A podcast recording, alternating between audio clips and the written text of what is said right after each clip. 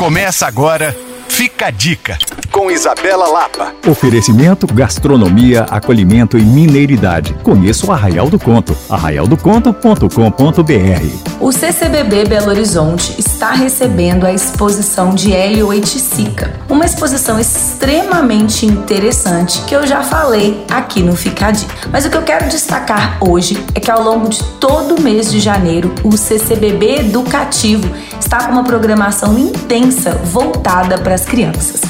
Você vai encontrar cantos, contos, laboratórios de práticas criativas com jogos de memórias e objetos sensoriais, livros vivos sobre o patrimônio e também sobre o trabalho de Hélio Oiticica, pequenas mãos com atividades que convidam o público a planejar uma cidade e a descobrir também diversos sentidos.